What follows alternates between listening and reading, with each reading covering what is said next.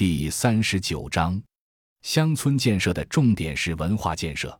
进入二十一世纪以来，中国城市化速度骤然加快，在短短十多年时间里，中国的城市化率就由两千年的百分之三十六上升到二零一六年的百分之五十七。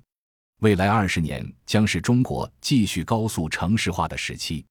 高速城市化就是农村人口进城，农村人财物流入城市。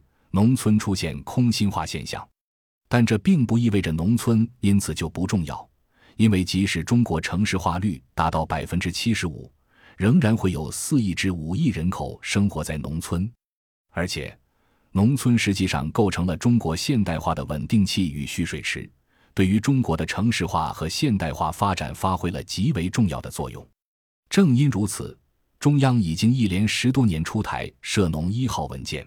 每年财政支农资金也达上万亿元。现在的问题是，当前“三农”政策的关键在哪里？中央“涉农一号”文件里面具有含金量的政策实施效果如何？建设乡村的重点在哪里？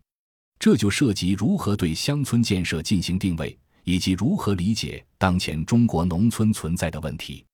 我认为，当前乡村建设的重点是文化建设，与此相关。当前“三农”中存在的主要问题是对文化的破坏。中国未来三十年乡村建设和农村工作的重点，应当集中到以乡村文化建设为中心的工作上来。